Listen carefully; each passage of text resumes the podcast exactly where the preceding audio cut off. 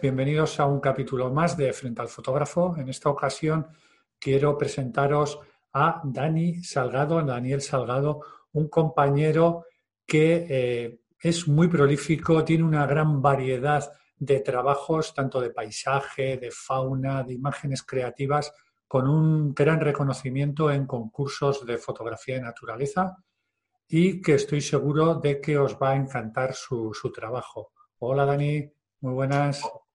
Hola Javier, ¿qué tal? ¿Cómo te definiríamos? ¿Un apasionado de la naturaleza? ¿Un fotógrafo que trabaja por la naturaleza, por la conservación? Tienes ese toque, ¿verdad? De, de querer que tus imágenes sirvan para algo más, aparte de para hacer cosas bonitas, ¿no? Pues mira, sí, yo creo que lo que llegó antes fue la pasión por la naturaleza, después se unió la fotografía y yo creo que por lo normal es que acabemos todos fotografiando lo que amamos, así que la fotografía de naturaleza fue, fue, fue el camino lógico eh, mm. entre esas dos pasiones que, tenía. Sí, una que me, gusta y, aspiro, aspiro, a que, a que con, nuestras imágenes pues, eh, podamos generar, eh, transmitir parte de esa, de esa, pasión que al final es la clave también para, para, para la conservación, ¿no? porque no se puede conservar lo que, lo que, no, lo que no conocemos.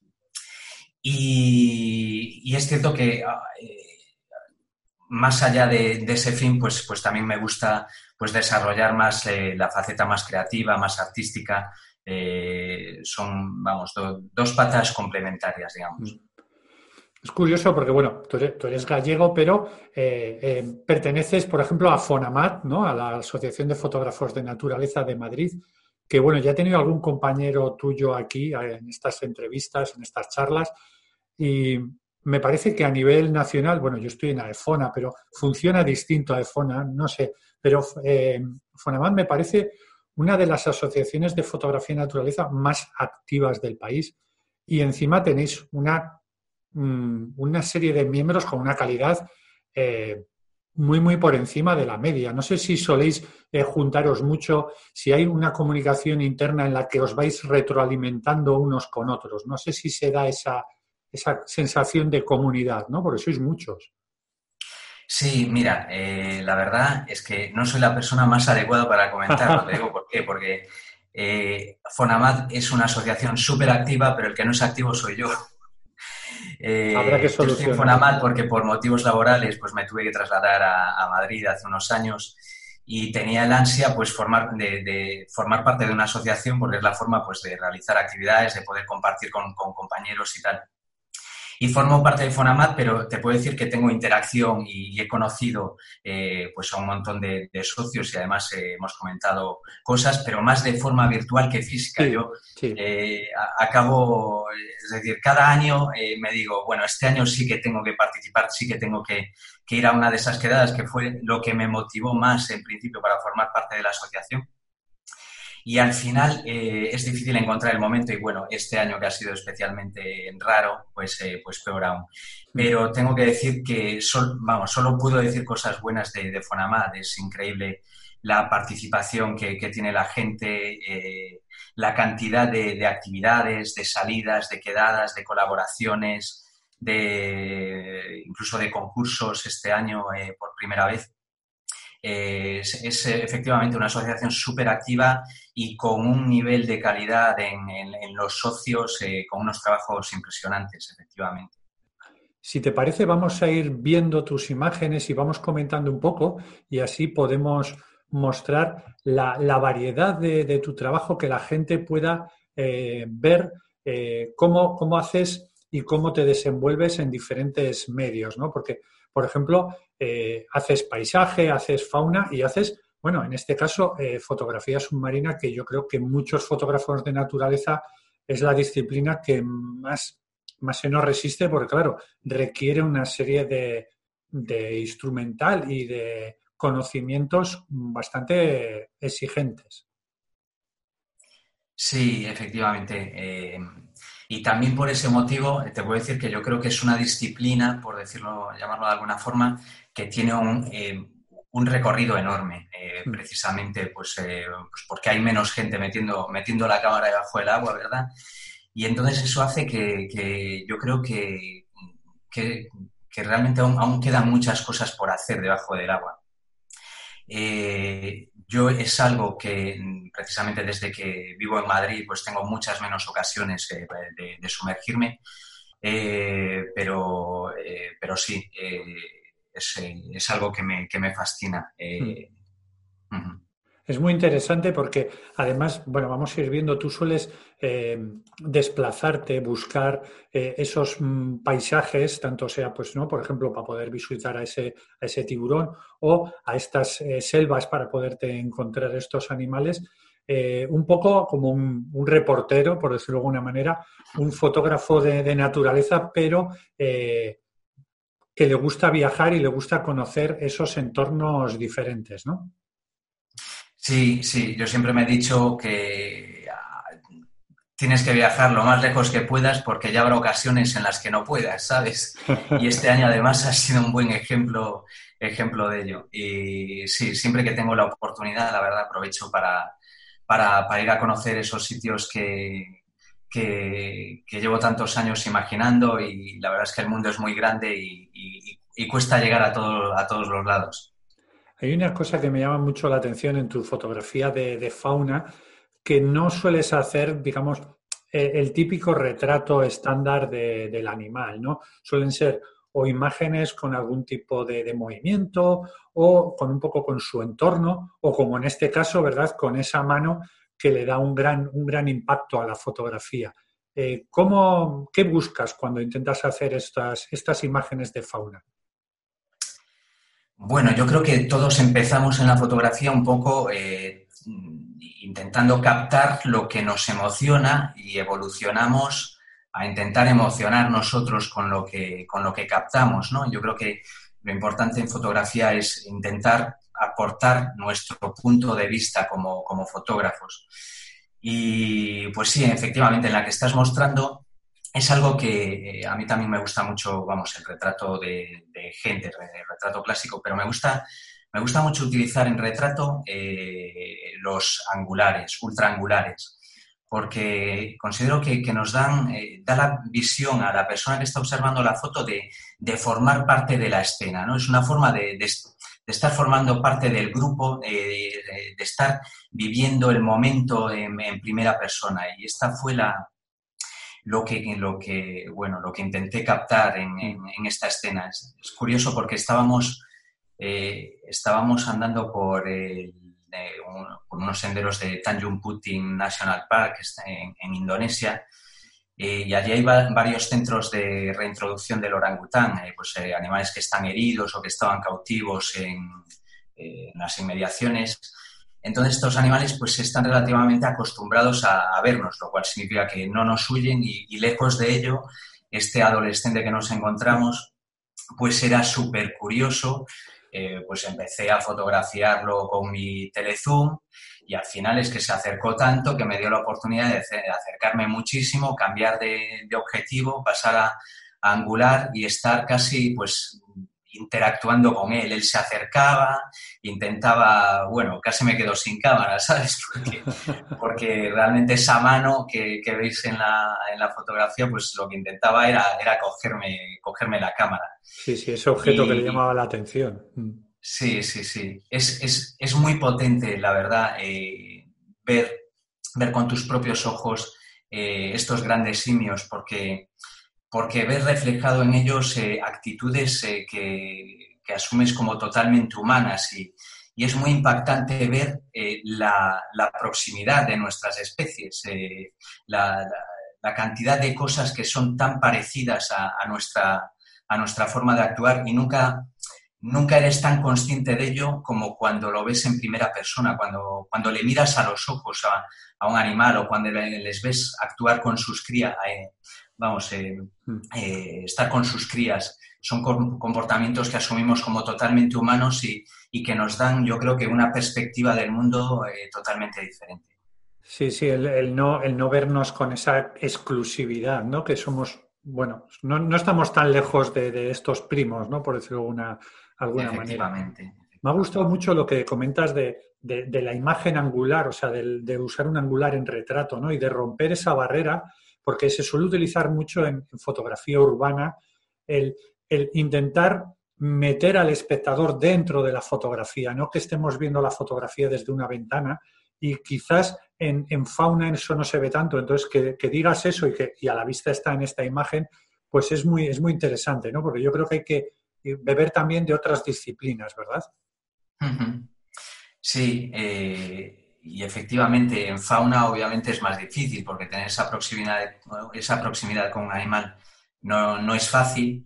Yo creo que en, fotografía con, personas tampoco es fácil en el sentido de que cuando, cuando tú te acercas tanto, digamos, al grupo, pues acabas eh, eh, sí, pues implicándote o generando, digamos, una distorsión en lo que era la, escena, ¿no? Porque pasas a formar parte de ella.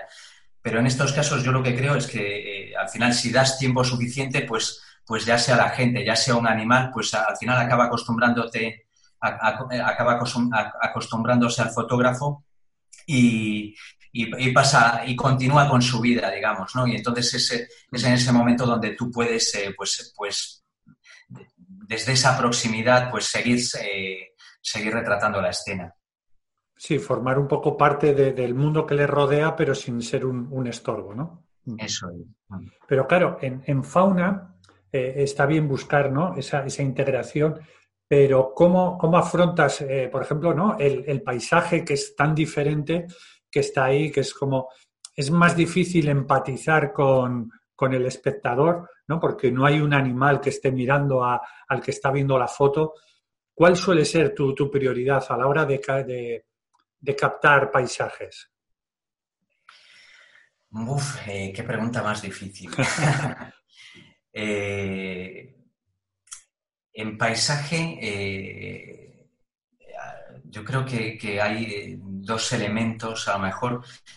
tenemos por, un lado los aspectos más compositivos y los aspectos más de momento, ¿no? es decir, ese momento en la imagen que muestras, por ejemplo, es esa, ese momento de bruma, y,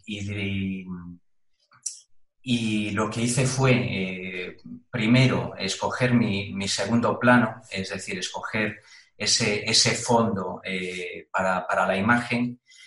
Y una vez que tengo claro eh, lo que va a aparecer por, por detrás, pues buscar uno de esos hielos tan característicos que tenemos en, en el lago de Jökulsárlón. Esta imagen está tomada allí en Islandia eh, para aportar, aportar esa potencia al primer plano, ¿no?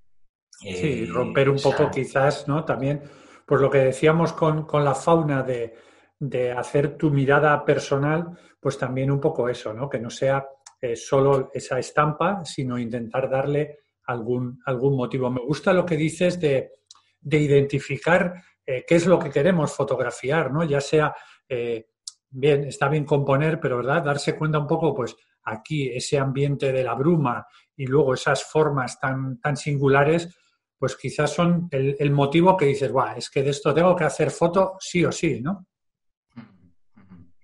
Fíjate, además eh, nosotros que eh, como fotógrafos siempre estamos buscando esas atmósferas particulares, ¿no? Esos momentos de bruma en este caso, o esos cielos tormentosos que, que tanto nos gustan, pues eh, llegar aquí con el grupo éramos una pequeña expedición en la que yo era el único, a más, orientado a la fotografía, pues fue una pequeña tragedia, ¿no? Porque con la bruma no se veía, no se veía el glaciar, que es lo que está detrás de esos cielos que están en segundo plano. Pero claro, lo que fue pues eh, una pequeña tragedia para el resto del grupo, para mí fue pues, eh, pues toda una suerte poder contar con, con esta atmósfera en el lugar es lo que a lo, mejor eh, distingue pues, eh, que podamos hacer fotos diferentes en lugares que son tan habituales, ¿no? Porque realmente Yo es un sitio ya súper conocido que todos hemos visto en fotografías y, una forma de, dar una imagen diferente es utilizar pues eh, unas circunstancias, esa parte del momento en la fotografía de paisaje que es distinta y en este caso pues pues esa, esa bruma tan, tan particular que, impregnaba pues eh, todo, ¿no? Mm. Es curioso porque dices, claro, que había otra gente que no estaba interesada en fotografía, ¿no? Eso es como mucho, mucho más complicado, porque ya de por sí es complicado no sé si te ha pasado, claro, tú haces fotografía de fauna, haces fotografía de paisaje. Cuando tú mm, vas a un viaje, eh, ¿cómo lo preparas? Porque me da la sensación que la logística para hacer paisaje es como muy diferente a hacer fauna. No sé cómo, cómo, cómo tienes que tener el corazón partido, ¿no? Corazón dividido. Mm, pues eh, tienes toda la razón. Eh, yo creo que nos pasa a todos también. Te puedo decir que en esta imagen eh, que estás mostrando fue un verdadero problema, porque efectivamente si, si tú formas parte de una expedición que no está orientada a la fotografía, pues obviamente te tienes que adaptar a los tiempos ¿no? y a las prioridades del grupo que no, que no son las tuyas. Eh, y tuvimos, siempre recuerdo además, este fue el momento para mí más crítico del viaje porque tuvimos apenas una hora en esta, en esta zona. Vamos, yo me habría quedado, ¿cuánto nos habríamos quedado aquí? Pues unos, unos días, ¿no? Entonces, eh, exprimir al máximo el momento con, pues, pues es complicado. Mm. ¿Cómo lo hago? Pues eh, realmente siempre que puedo organizo yo el viaje eh, por mi cuenta y, sin más. Y cuando los sitios son accesibles, pues, eh, pues, pues sin nada más. ¿Qué pasa? Que hay muchos, muchos sitios, pues en África en particular, donde pues no me quiero ver yo en la situación de, de, estar conduciendo yo también, ¿sabes? Entonces, pues, pues o tiras de, de, agencias, agencias a lo mejor más, más, pequeñas que te permiten dar flexibilidad y, organizarte tú, ¿sabes? Y, realizar un viaje pues en un grupo pequeño o en, pareja, ¿no? Eh, y eso te permite, pues eso, la flexibilidad de decir cuánto tiempo vas a estar en cada sitio. Yo creo que esa es la forma, eh, la forma ideal. Y bueno, oye, eh, todos tenemos familia, todos tenemos otras cosas, ¿no? Aparte de la fotografía. Entonces, bueno, pues en este caso sí que me tuve que, vamos, me, formé parte de, la expedición, tiene sus partes buenas, eh, se realizaron pues otras actividades que si me dejas a mí solo, pues no las hago, porque yo prefiero estar haciendo fotos que estar en un kayak. Pero bueno, reconozco que al final, pues es también una, una, toda una experiencia coger un kayak y meterte entre bloques de hielo, claro que sí. Pues sí, pues sí. Mira, decías de cuánto tiempo estaríamos ahí, ¿no? Está claro que la primera vez que vas a Islandia, pues quieres ver más cosas. Pero yo tengo compañeros que han ido a Islandia específicamente aquí. Han ido cuatro días y han estado los cuatro días ahí porque querían hacer detalle, querían hacer texturas, querían intentar coger, pues, eh, ¿no? Aurora ahí. Y bueno, pues ese sitio solo ya podríamos estar ahí todo el tiempo que nos, que nos dejaran, ¿no? Pero bueno. Mm. Aquí nos, nos vamos un poquito más cerca. Vamos a ver dos imágenes de, de aquí, de la península, que es que realmente yo creo que, somos afortunados, no lo siguiente, porque la verdad que nos vamos lejos, pero a nivel de, paisaje aquí tenemos una variedad eh, extraordinaria. Vamos. Vamos, yo creo que, sin duda, en, toda la península y bueno, ahora que, estás mostrando los surros de, de mm. creo que sinceramente el Cantábrico eh, yo creo que es una de las zonas más bonitas del mundo. Yo de todo lo que he visto, eh, sin duda, eh, es de los paisajes más espectaculares que podemos ver en todo el planeta, están aquí. Los tenemos eh, unos con más suerte que otros, ¿no, Javier? Pero los tenemos muy cerca y es una suerte enorme. La verdad que sí, es, la leche, ¿no? Mira, pues justo antes estaba hablando con un, con un compañero y decía un poco eso. Dice, jo, es que, claro, además con los problemas de movilidad, Dice, es que ahí tenéis todo, porque claro, estaban haciendo fotos que si con la nieve, qué tal, si tenéis costa, tenéis bosque, tenéis nieve, tal. Y dice, y es que esto eh, realmente de donde vivo yo está, está a dos horas, ¿no? Esto ya es Navarra, pero es un puro desierto, o sea, es que tenemos, tenemos todo, ¿no? Y este sitio, la verdad que, que no por ser muy fotografiado, porque estos dos sitios que hemos visto son bastante fotografiados, no por ser eh, muy fotografiados, hay que no, no, importa, ¿no? Hay que ir ahí porque es que yo creo que es, un disfrute, tanto cuando te encuentras frente al, manzano en Costa Quebrada o, aquí al Castil, es, es una sensación eh, impresionante, ¿no? Sí, sí, sin duda. Eh, son sitios únicos. Y, no sé, eh, de hecho, es decir, cada vez vemos más paisajes de la península e incluso en, fotógrafos de, primer nivel mundial. te has dado cuenta que, cada vez los vemos más en, vamos, en, en, los fotógrafos que nosotros mismos seguimos en Instagram, pues me aparecen cada dos por tres pues, imágenes tomadas en Asturias, en, Cantabria. yo creo que, que es algo de lo que hemos disfrutado eh, casi eh, nosotros durante muchos años, pero, pero bueno, eh, se está dando a conocer, yo creo, y, cada, vez, cada vez más, porque es algo, son paisajes con una potencia brutal. Sí, que ya hacer la foto es, espectacular, pero ya el, el, contemplar estas, estas formaciones naturales eh, no, tiene, no tiene parangón, vamos. Eh. Entonces, yo, creo que muchas veces, eh, para muchos, la fotografía es un poco la excusa para poder ir a esos sitios y disfrutar de esos, de esos entornos, ¿no? Efectivamente. Hablando de, la versatilidad que, tienes, también haces bastante fotografía más cerradita, ¿no? Yo lo llamo paisajes intimistas, ¿no? Más, más mm. personales, más de detallitos y, por lo que he visto en tu trabajo, creo que con esto disfrutas bastante, ¿no? Eh, sí, bueno, sobre la variedad yo te diría, es que yo creo que eh, en la medida en que como fotógrafos eh, nos gusta explotar nuestra, nuestra creatividad, lo último que podemos hacer es quedarnos en nuestra zona de confort, ¿verdad? y hacer siempre el mismo tipo de fotografía. Eh, yo creo que hay una parte que, que se trata un poco de trabajar, es decir, de forzarnos nosotros mismos a no repetir siempre la misma, eh, la misma imagen. Eh, recuerdo que, mira, le, escuché una vez a, Fernando Puche decir, un día me di cuenta de que todas mis fotografías eran iguales. Fíjate la carga brutal y autocrítica que, que, hay en esa frase, ¿no?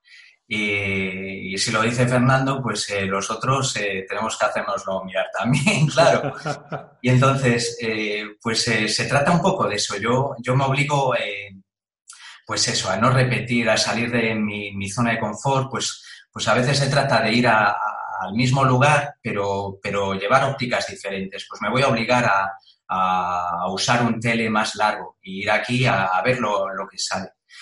Y entonces, eh, pues eso, se trata de, forzarnos a hacer cosas diferentes. La fotografía es algo muy grande y muy diverso y no podemos quedarnos, eh, como decía Fernando, eh, pues repitiendo siempre el mismo, el mismo tipo de imagen. Sí, porque decía ¿no? que, hay algo, perdona, sí. que decía eh, Puché que, claro, si todos nos hacemos las mismas preguntas, pues obtendremos las mismas, las mismas respuestas, ¿no? Y mi mujer en eso es un poco cabrita, ¿no? Es, al final es, es mi, mi, principal criticadora, es, es, ella, ¿no? Y dice, dice, pero si hacéis todas las mismas fotos, ya, ya. no me digas eso, pero, pero algo, algo hay, algo hay. Claro, y qué útil es tener ese, ese punto de vista más, más externo, ¿no? Eh, yo creo que sí. Y cuando nos lo dicen, pues aunque digas, pero serás cabrita, pues, eh, pues es de hacérnoslo mirar, pues eh, hay, que, hay que pensar por qué. Esta que muestras, te voy a decir, es algo que descubrí hace muy pocos años. Yo, bueno, lo había visto en dibujos animados, si nos ponemos, pero esto de las formaciones de hielo que se forman en, los cauces de los ríos, yo que soy gallego, aquí pues no lo había visto nunca. Eh, y, lo descubrí precisamente a raíz de, mi traslado a, Madrid. Lo descubrí en la Sierra de Guadarrama y me pareció, eh, pero fascinante. Eh, yo diría que es uno de mis temas fotográficos preferidos, son los, son los hilos del Guadarrama. La verdad que es, es muy bonita, sobre todo luego por, o sea, por el, cristal, esas joyas, tú has llamado a esta foto gems, ¿no? Gemas. Sin duda es eso, tienen un atractivo brutal, pero luego el balance de blanco un poquito frío que has usado y luego esa abertura de diafragma que deja el fondo desenfocado, pues hace que, el gran protagonista sean ellas, ¿no? Que es un poco lo mismo que has dicho en el paisaje, ¿no? Tienes claro qué es lo que te ha llamado la atención y, lo resaltas en tu imagen. Hmm. Aquí la forma es tirar un poco de subexposición, ¿verdad? Para que para que ese hielo al, contraluz pues se resalte un poco más y que, que esos brillos eh, eh, sean los protagonistas de la foto y todo el resto pues sea simplemente pues eh, el escenario, el, espacio negativo, ¿no? esa, esa ese pequeño salto de agua deja de ser protagonista y pasa a ser simplemente contexto de la imagen. Sí, sí. Y esta es otra, otra fascinación que a mí me encantan. Eh, en fauna, porque en paisaje sí que había gente que hacía cosas raras, pero en fauna quizás la gente todavía seguía siendo como muy, muy formal, ¿no? Y de repente eh, se ha empezado a hacer este tipo de, trabajos, incluso cortando animales o estos, estos movimientos de cámara, ¿verdad? Que, parecen eh, pinturas, ¿no? Casi pintura rupestre en este caso. Eh, ¿Sabes qué pasa? Que me pasó a mí la primera vez que, fui a África. Eh, te sientes tan fascinado con lo que estás viendo que, no piensas en, realizar un tipo de imagen un poco más creativa o más personal. Y fue, este, este fue, yo creo que mi tercer viaje a África. Esta foto está tomada en, el Parque Nacional de Tosha, en Namibia. Eh, donde, bueno, digamos que ya estás lo suficiente más lo suficientemente cómodo para decir, bueno, eh, quiero, quiero aportar mi un punto de vista más, más personal, ¿no? Y, a mí me, gusta especialmente eh, trasladar en una imagen, es, decir, en una imagen, estamos hablando de algo estático, me encanta eh, trasladar en una imagen el movimiento. El movimiento que puede ser, pues yo diría que de dos tipos, ¿no? Es un movimiento de o te mueves tú o te muevo yo. Eh, es decir, o traslado el movimiento propio que tiene nuestro protagonista o lo fuerzas tú mismo con, a través de, movimiento, lo que se llama movimiento intencionado de la cámara. y, sí, son dos imágenes muy distintas las que, las que presentas. Eh, en, esta lo que, Claro, lo que buscas es, es, al final tener una silueta que sea reconocible, porque si no es reconocible, si tienes que, siempre digo que si tienes que explicar una foto, es mm. que, es que no, no vale, es que, es que no funciona, ¿no? Si te tengo que, explicar, si no te transmite ella por sí misma, es que, es que, es que he fallado en algo. Entonces, aquí eh, lo que pretendía era, pues obviamente, tener una, una silueta reconocible. Eh, eh, que no te tenga que explicar lo, que es, aquí es un antílope de agua. Y lo que mm, suelo utilizar además en fotografía de, fauna es una ligera sobreexposición, pues también para, para simplificar la escena, eh, resaltar a nuestro protagonista. Eh, entonces todo lo que, lo que queda por detrás, pues ese, ese paisaje de la sabana que se difumina, eh, queda en unos tonos apastelados y en segundo plano. Y efectivamente la idea era como crear ciertas, eh, como diríamos, pinturas rupestres, ¿no? Que es como creo que mm. le llamo a esta, por ejemplo. Mm. Aquí el movimiento, eh, lo que sí eh, quería comentar, aquel movimiento es en diagonal.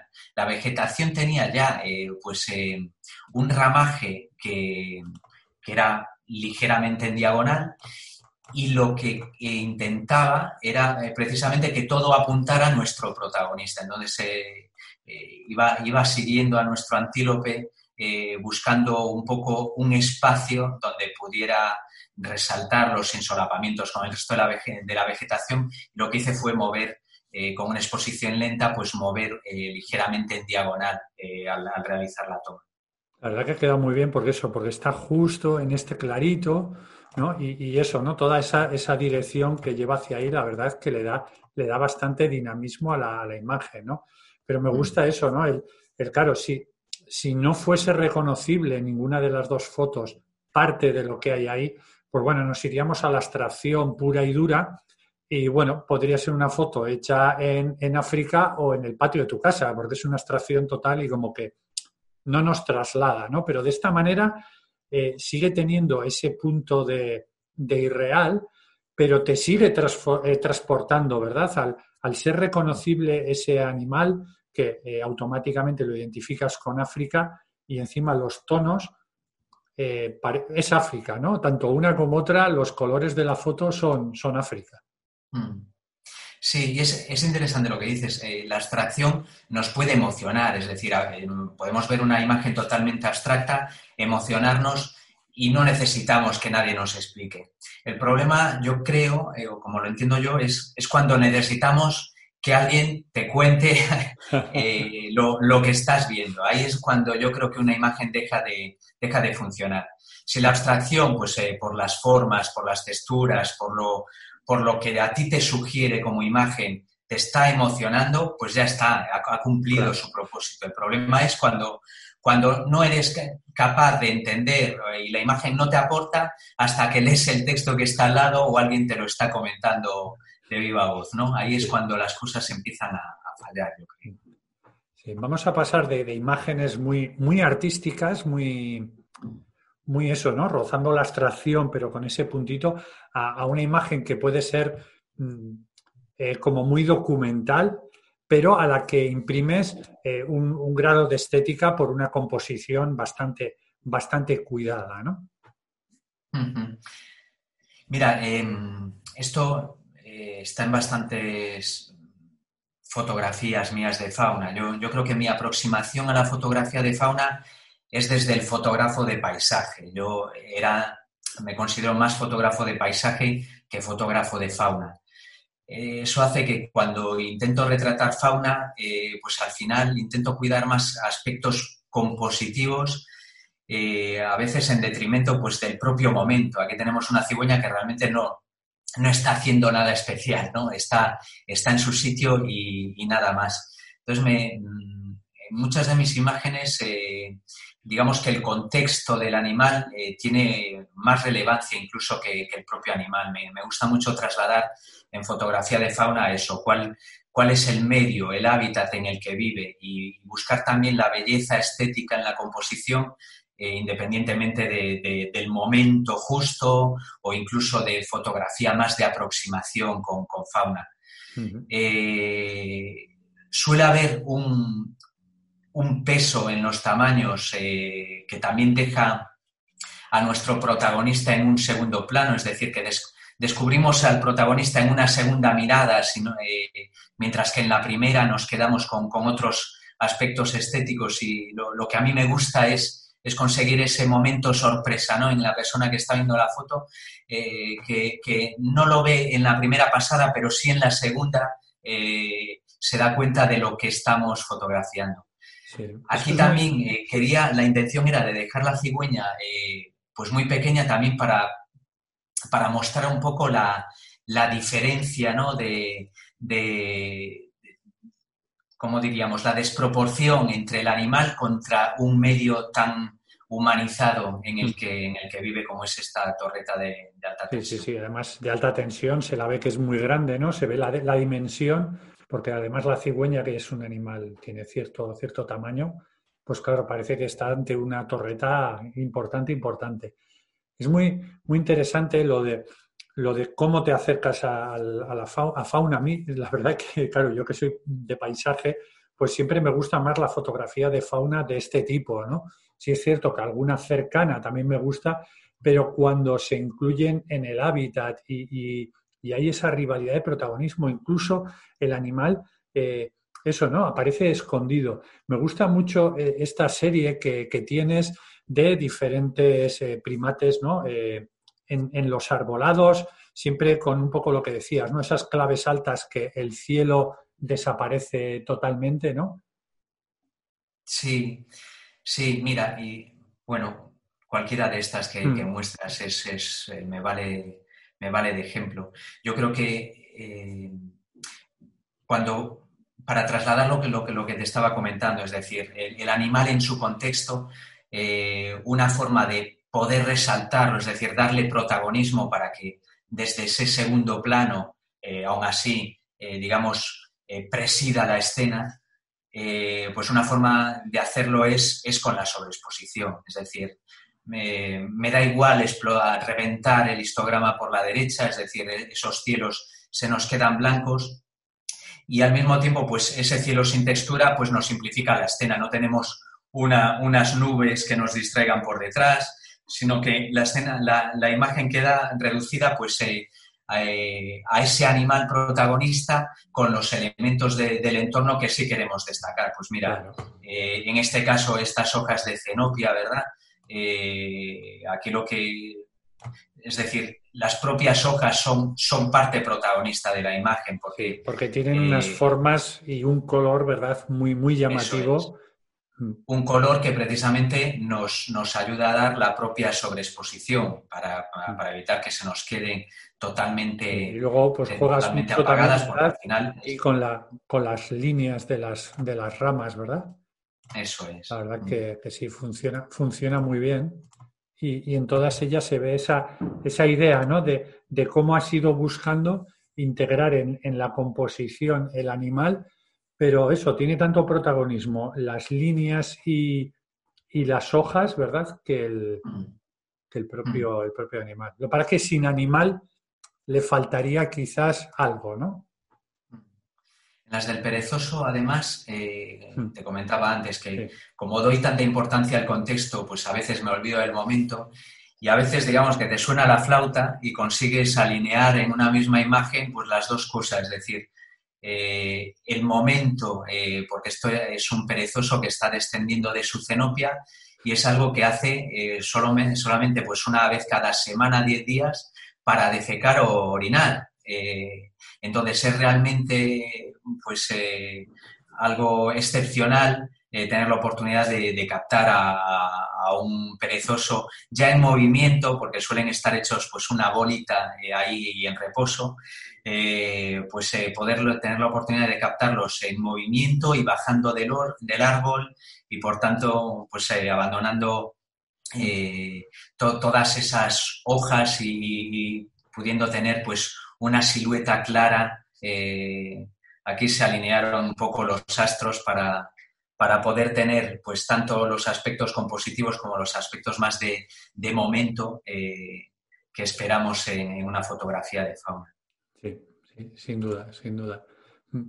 Incluso hay veces que, los animales casi ni, ni, se ven, ¿no? Se intuyen. Eh, claro, aquí pues, mm, bueno, una imagen que casi parece de que fuese de, analógico, ¿no? Con, con ese, esa sensación de, de grano, de, ¿no? En, en, este blanco y negro, bueno, muy, muy interesante, muy sugerente, sobre todo por eso, porque se ven los animales, se distinguen los animales, pero luego está ese gran protagonista casi incluido que son que es las, las estrellas, ¿no? Sí, sí. Aquí, eh, bueno, un poco la imagen sale por, la, por las circunstancias del momento. Y es que este, había un, rebaño de elefantes en una zona de paso de elefantes, eh, estaban alrededor de, una charca.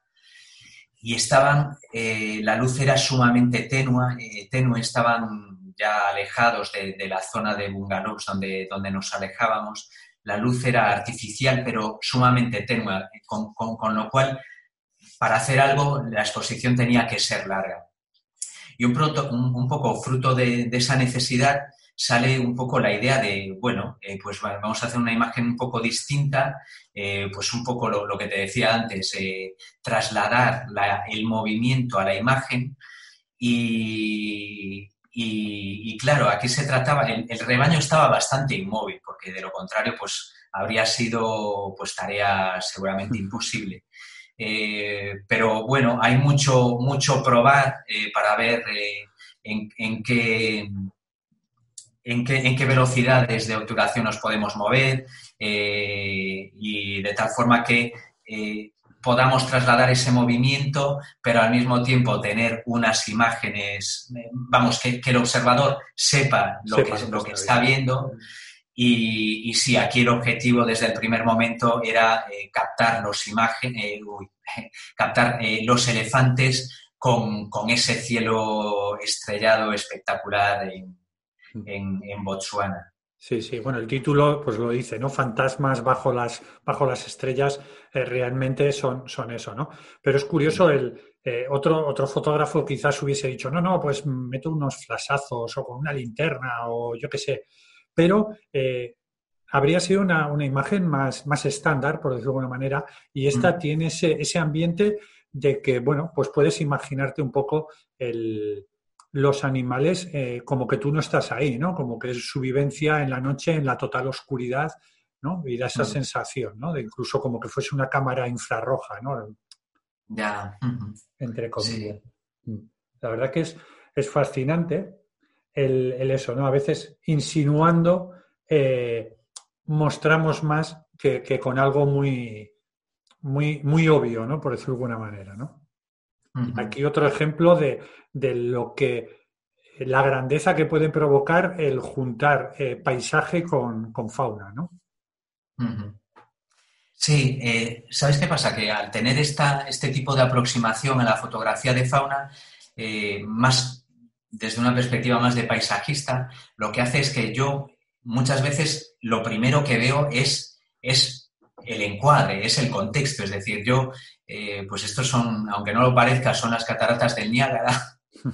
Eh, eh, entonces, había desde un punto, pues, pues ese arco iris que se formaba con, la bruma del agua impresionante al caer, pues había un punto desde el que era, pues tenía un punto de saturación mucho mayor. Y entonces, pues tenía claro que mi imagen era aquí, pero lo que te falta es, ese, ese, punto de, momento, ese punto de acción que, te aporta eh, pues un animal, ¿no? Incorporar al animal en la escena. Obviamente no te vas a quedar en el retiro esperando a que pase un ciervo, porque no va a suceder, pero, pero eh, me había dado cuenta de que había eh, cormoranes, había gaviotas eh, por la zona, con lo cual, una vez, lo primero es elegir tu encuadre y lo siguiente es esperar, al animal, lo cual es un poco diferente de, la aproximación que se hace a la fotografía de fauna habitualmente, ¿no? En la que eres un poco cazador, cazador de imágenes, ¿no? Eh, sigues a, tu sujeto para encontrar el momento justo. Yo lo hago en muchas ocasiones, pues al revés, ¿no? Primero es elegir el sitio y después es esperar al sujeto. Sí, la fotografía de, pescador, de, estar ahí atento. La verdad que aquí la luz que estaba incidiendo en el puente era, era precioso, ¿no? Y entonces de repente, pues claro, metemos otra vez ahí un, animalito, ¿verdad? Mm. sí, efectivamente. Da sentido, da sentido a la, imagen. Mm, mm. Muy bien, muy bien. Bueno, esta es preciosa. La verdad que las, las formas de la nieve cuando está así recién caída siempre son, son muy, muy sugerentes porque es como, como merengue, como, no sé, como algodón. Y, aquí, pues bueno, eh, aquí sí que es interesante eh, un poco el, título, eh, creo que aporta bastante, ¿no? Eso de que se llame Lovers y luego, porque esto está girado, ¿no? Entiendo esta, esta foto, ¿no? Sí, sí, efectivamente. Es algo con lo que me gusta jugar mucho, eh, voltear las imágenes. Eh, yo creo que eso crea un, impacto en el espectador que, lo dejamos un poco, digamos, desconcertado, ¿no? Porque hemos dado, por ejemplo, la vuelta 180 eh, grados a un reflejo. Eso es algo que me, que me gusta hacer mucho, porque como ves el reflejo realmente en su posición en la que te lo esperas, pero al mismo tiempo lo ves desdibujado. Esa, esa, esa descolocación que, generamos en el observador cuando giramos una imagen me, gusta mucho. Esta está volteada, pero está volteada a 90 grados. Eh, esto yo creo que a todos nos cuesta un poco más verlo, que mm, es más difícil ver la imagen volteando 90 grados que dándole la vuelta completamente. Y yo, de hecho, eh, al principio no lo vi, pues me estaba recreando un poco más en abstracciones con lo que estabas comentando tú, pues eh, con esa nieve que, se va moldando al, terreno, esa nieve recién caída de, pocas horas que se va amoldando, ¿verdad?, al, relieve de, del terreno. volúmenes. Eso es, esas texturas eran, eran maravillosas. Ya de por sí me, me encantaba lo que estaba saliendo, pero como tengo un poco ese, esa forma, digamos, de trabajar, de, ver qué pasa si giro, pues viendo la imagen en el display me di cuenta que si esto lo giro 90 grados, se me aparecen aquí unas, unas siluetas humanas eh, que me parecían muy, muy claras, ¿no? Esa imagen desnuda por detrás, eh, con esas piernas. voy a ayudar un poquito a la gente, ¿no? Pues Aquí tendríamos lo que es una pierna y bueno, y aquí, ¿no? La otra, por decirlo de alguna manera. Eso es, eso es. Y después tenemos eh, en el primer plano otra que se puede interpretar de varias formas. Eh, yo veo más un, pues el brazo eh, justo en la izquierda y, la espalda, la espalda hasta que la espalda, hasta donde la espalda pierde su nombre, ¿no? O bien podríamos ver también dos piernas. Bueno, nos pasa que cuando lo vemos, cuando nosotros vemos algo en una foto simbólica, pues ya no vemos otra cosa, pero, pero otras personas que lo ven por primera vez siempre te lo ven de, una forma diferente. Es muy enriquecedor eso. Pues sí, sí, eso es, eso sin duda, porque hay veces que ven cosas totalmente contrarias. Es como, espera, espera, y luego de repente ya cuando te lo cuentan dices, ah, es verdad, es verdad. Pero bueno, mm. es, bonito esto y yo creo que la gente si va siguiendo el hilo un poco de, de las fotos que hemos, que hemos estado contando, a veces se trata de eso, ¿no? De evitar una, lectura inmediata, rápida, y porque el cerebro continuamente está buscando identificar cosas y a veces mm. el ponérselo un poquito difícil, eh, yo creo que da un, plus de, ¿no? Lo que has dicho de, los reflejos, ¿no?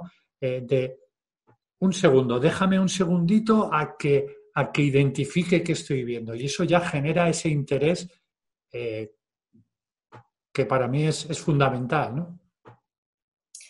Sí, sí, porque, porque quien observa la foto no, eh, dice, pero ¿esto, ¿esto qué es? Espérate, que le has dado la vuelta, que esto no es así, ¿no? Eh, y, sí, mira, esta, esta, que estás mostrando es ya de, de la época confinamiento. Eh, yo creo que el confinamiento, si algo nos ha aportado, es a conocer mejor los sitios que tenemos cerca y obviamente nos ha dejado sin, grandes viajes, pero sí con la, ventaja de, descubrir muchas cosas que teníamos cerca. Yo te puedo decir que hay sitios que tenía a menos de media hora de, mi casa en Galicia que no conocía y que he descubierto gracias a, todo esto, que lo cual me da una verdadera vergüenza, la verdad. Eh, y además eh, nos ha obligado pues, a frecuentar esos sitios y, y no siempre estos, estos remolinos que, ves aquí no están siempre, sino que es cuando el caudal va eh, con, bueno, con, el nivel de agua adecuado, ni más ni menos. Eh, sí, esa no que va generando porque a veces... Además están en una zona amplia del río donde yo no me esperaría encontrar remolinos, ¿no? Siempre nos encontramos estos remolinos al lado de, una, de un pequeño salto de agua, ¿no? En los recodos del río. Pues no, esto es en, una zona muy abierta del río que lo que me, lo que me permitió fue eso, incorporar el propio bosque porque eh, es un, vamos, una zona tan amplia que me permitía reflejar eh, buena parte de esta arboleda de bosque atlántico que tenemos aquí en el río Mandeo. Mm. Y, después, pues, eh, se trataba de fusionar las dos cosas, pues el remolino y el bosque reflejado. Y esto se trata, pues, un poco de buscar el nivel de polarización adecuado, pues ni demasiado eh, ni demasiado poco, vamos. Mm. Y lo mismo con la velocidad, ¿verdad? Porque a veces decimos, ah, no, le voy a dar mucha velocidad y al final perdón, mucha velocidad, mucho tiempo de exposición y al final perdemos la textura del remolino. Entonces, bueno, es, jugar, ¿no? Ir probando hasta teniendo una idea clara hasta llegar a, lo que buscamos, ¿no? Eso es. La verdad que los, los reflejos siempre, siempre aportan, aportan cosas a la, a la fotografía y sobre todo estos, estos mundos oníricos eh, ayudan, ayudan mucho. Esta me encantan esos, esas cosas blancas, que no se sabe muy bien lo que son, que sirven de, de como que fuesen ¿no? Eh, ramas de, algodón, ¿no? Parecen que son las ramas, las, el algodón que está en las ramas, ¿no? Eh, sí, sí. Yo hay algo que me fascina eh, y que suelo intentar cuando, bueno, cuando, cuando las circunstancias se presentan, que es ubicar estos, estos objetos en, los árboles, ¿no? Esto, bueno, había una, intención de, colocar en las ramas de, los árboles, lo que está reflejado son los árboles y esos pequeños algodones que dices no son otra cosa que, hojas caídas eh, eh, en la poza en la, en la que están reflejados esos árboles. con lo cual el viento las, las mueve un poco y aquí lo que, pues, eh, lo que intentaba era buscar la forma de, de, colocarlas de nuevo en las ramas de las que habían caído, ¿no? Esa, esa era, era, un poco la idea. Lo que pasa es que ya efectivamente lo que dices, ya, ya no son hojas, son, son pues eh, sí, como algodones. Eh, aquí pues buscaba un poco eh, esa desfiguración de, de, del objeto y que quedaran pues, pues esas, esas, esas formas caprichosas. Eh. Aquí lo que utilicé eh, realmente eh, fue multiexposición en cámara, uh -huh. porque eh, porque, ¿qué pasa? Si, si, utilizaba una exposición lenta, lo que eran los reflejos de los árboles se me quedaban demasiado desdibujados. Y yo quería eh, tener, eh, tener, digamos, un anclaje en la realidad claro que fuera a través de, de, de los árboles. Es decir, estos son árboles, no hay duda de, de que sea otra cosa.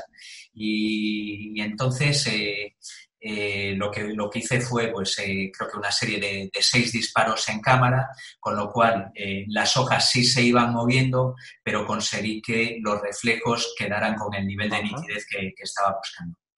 Qué bueno, qué bueno. Está, está bien, ¿no? Para a veces eh, cuando queremos conseguir tal, lo que tú dices, ¿no? Si no, los, los troncos habrían perdido un poquito y de esta manera, pues se consiguen. Y luego también utilizas a veces, eh, pues, lentes eh, distintas, ¿no? Por decirlo de alguna manera, para conseguir esta que aquí se distinguen los animales, pero por los pelos, ¿eh? Aquí ya casi, casi se van de, ¿no? Sí.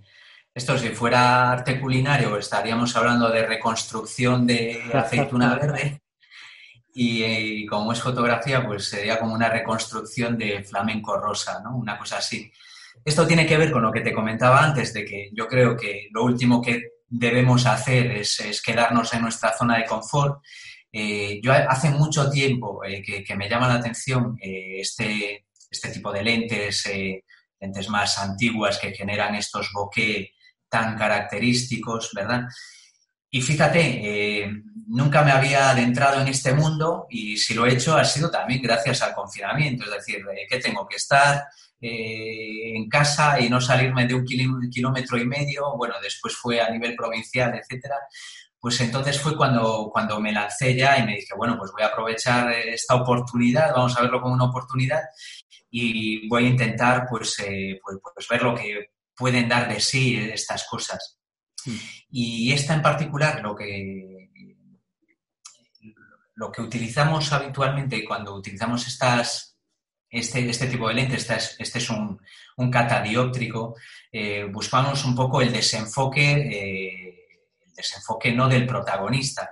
Lo que pasa es que aquí quise llevarlo al extremo eh, porque para mí un flamenco al final son, son curvas, ¿no?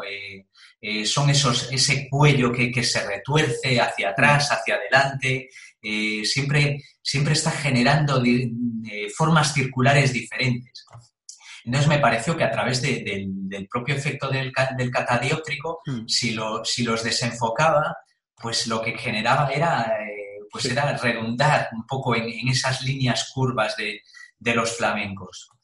Y sí, estoy de acuerdo, está, está en el límite de, de, que sepamos lo que es. Sí, se distingue, eh, ¿no? Yo creo que se Mira que explicarlo, que... efectivamente creo que no funcionaría, pero bueno, eh, para mí traslada un poco lo que, lo que pretende es trasladar la, lo, que, lo que entiendo que es la esencia del flamenco, que son eh, esas líneas curvas.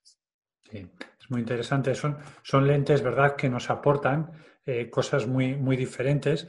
Y bueno, aquí eh, hemos metido esos buques eh, que, permite el catadióptico con una parte en la que volvemos a, esa sensación de, de, las que hemos visto antes, de con la cascada y con el puente, pero claro, aquí el paisaje es un paisaje totalmente marciano, por decirlo de alguna manera. Sí, sí. Es más clásica en ese sentido, más eh, dentro de lo que, es decir, los que sabemos lo que es un catadióptrico ya sabemos eh, de lo que estamos hablando, ¿no? Cuando vemos esta imagen. Mm. Es eh, un uso de, del espacio negativo más, más, habitual y eso sí, quizás más minimalista, es decir, no, nos devuelve a la realidad ver ese personaje que, que se nos aparece por detrás. Esa, esa, es la idea. Volvemos a la realidad cuando, cuando vemos el Ana de Real que está, está ahí en, el agua del embalse. Además, bueno, pues muy bien cerradito, ¿no? En ese espacio más, más claro que el resto y el pobre pato que se está adentrando en este, en este laberinto de círculos que le has, mm. que le has hecho, que le has creado. Bueno, y esta, esta a mí me encanta porque, bueno, a mí me encantan los, los árboles y, la personificación de los, de los árboles, ¿no? Entonces, de repente, este castaño, supongo, ¿no? Mm. Eh, pues mm, eso parece un, vamos, alguien gritando, ¿no? parece una pesadilla de un, árbol, ¿no? Hmm. Sí, pues mira, eh, cuando ves la silueta del árbol, eh, pues yo creo que, es decir, yo creo que a cualquiera le, hubiera inspirado eh, esto, ¿no? Es decir, yo veía claramente la boca y los ojos y la figura. Entonces, ¿qué pasa? Que, es decir, me parecía una imagen de cuento. Entonces, la historia es cómo, consigo trasladar esto, eh, esta sensación de cuento a una imagen. Porque la imagen, digamos, eh, directa de, la escena no me aportaba eso. Pues sí, veíamos una, una silueta muy sugerente, pero no conseguía trasladar lo que, lo que, lo que yo sentía. Y yo, eh, es decir, en un cuento lo que vemos son colores, ¿no? Porque eh, los cuentos son, son con colores, con fantasía, con amarillos hechos con un lápiz amarillo de verdad, no hay tonos apagados. Y al mismo tiempo había un segundo elemento que quería también trasladar, que es eh, el movimiento. Es decir, esto es un monstruo, ¿no? Entonces los monstruos se tienen que mover un poquito, porque si no es un monstruo que, que no nos asusta nada, ¿no? Eh, pues, eh, pues eso, estuve jugando, mira, primero estuve jugando con, exposiciones lentas, eh, cambiando pues, exposiciones de 6 segundos, cambiando, digamos, bruscamente a, varias posiciones la cámara. Y conseguí resultados parecidos a este. Y esta está hecha con, con multiexposición. Y mira, al final seleccioné esta, ¿sabes por qué? porque yo creo que está mejor. Eh, sin más. Eh, yo mm. creo que, es decir, a veces eh, creo que tenemos a lo mejor un, impulso muy grande de conseguir la imagen definitiva en un solo disparo. Y yo creo que no pasa nada por utilizar una, novedad tecnológica que nos aportan las cámaras, como es decir que abro obturador, cierro obturador. Eh, yo creo que no pasa nada por, utilizar. Eh, hombre, ¿hace la fotografía más fácil? Pues sí, más fácil sí, y sobre todo más controlada, porque lo que me permitió la multiexposición en este caso pues es controlar bien eh, cada incremento de imagen que, hago a la fotografía. Sí, porque tú haces una foto y cuando haces la siguiente, mm, digamos que medio ves en el visor eh, mm, lo que, la foto que has hecho antes, ¿no? Entonces las puedes ir colocando juntitas, ¿no? Por decirlo de alguna manera. Eso es, eso es. Vas mirando dónde colocar cada nuevo eh, incremento de, imagen, eh, mm. podemos decir. La verdad que es muy curioso porque antes hemos, hemos mencionado a Puché y Puché cuando digamos que abandonó un poco los paisajes clásicos, empezó a hacer imágenes de tipo catatióptico, y al final era como una fusión de, imágenes.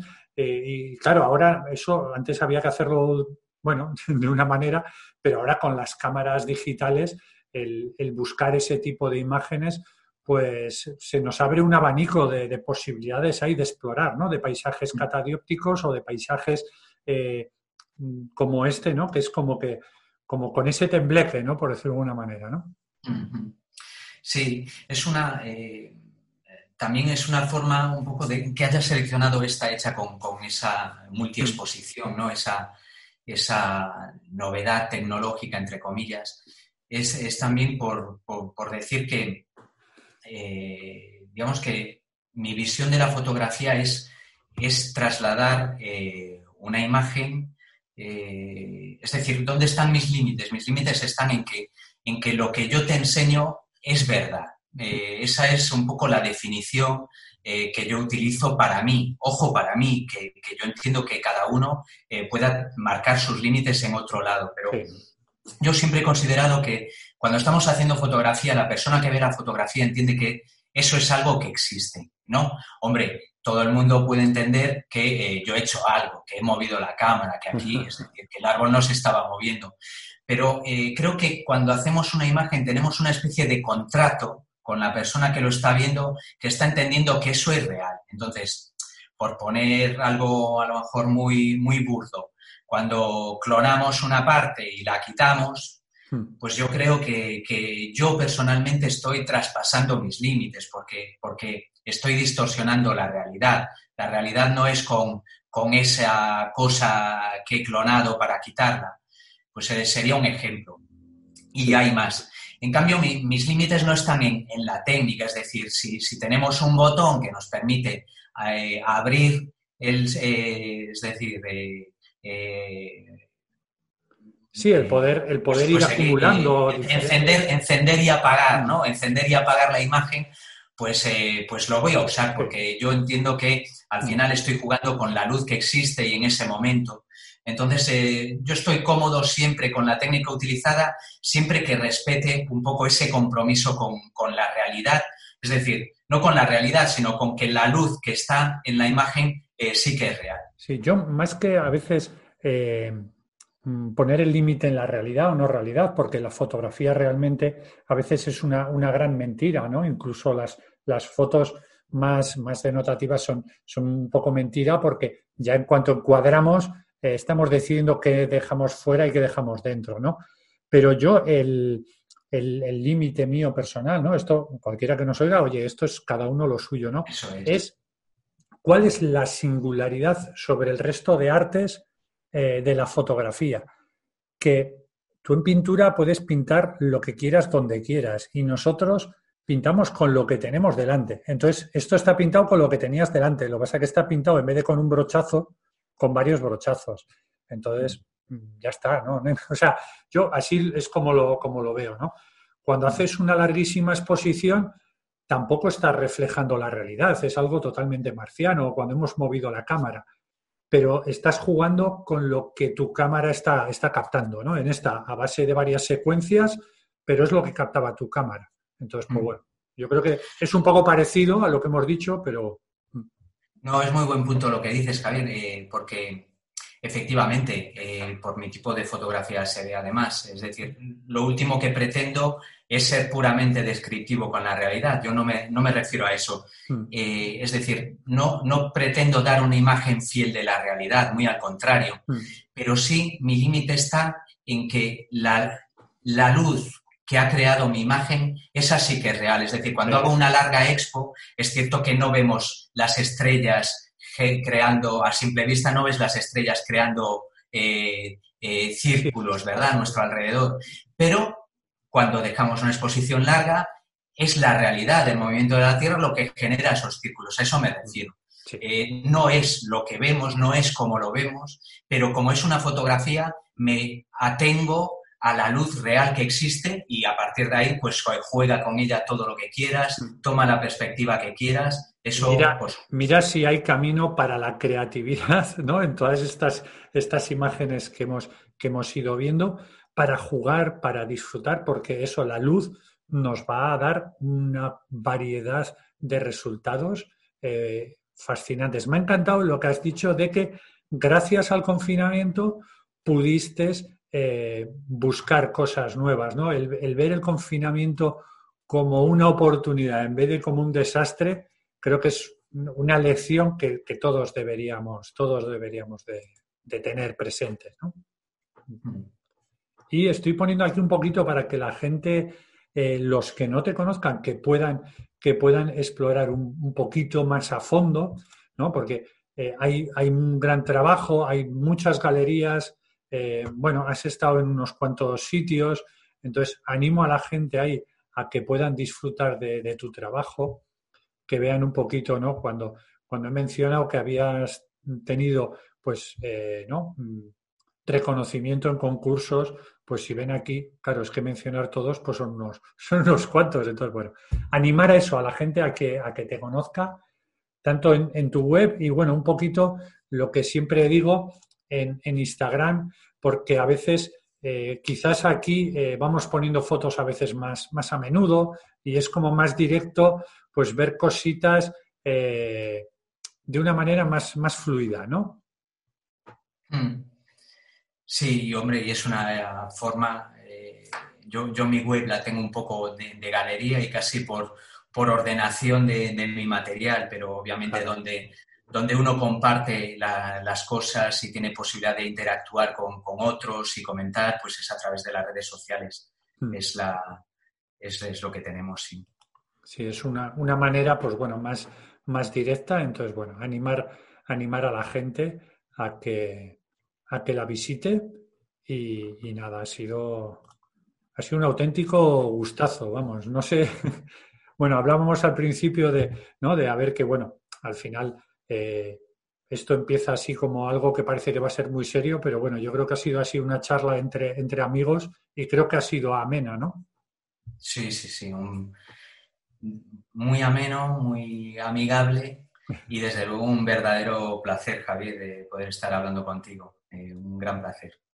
Pues nada, un gustazo. Yo estoy seguro que a la gente le, habrá interesado y, y estarán deseando salir a probar estas cositas que hemos, que hemos ido viendo.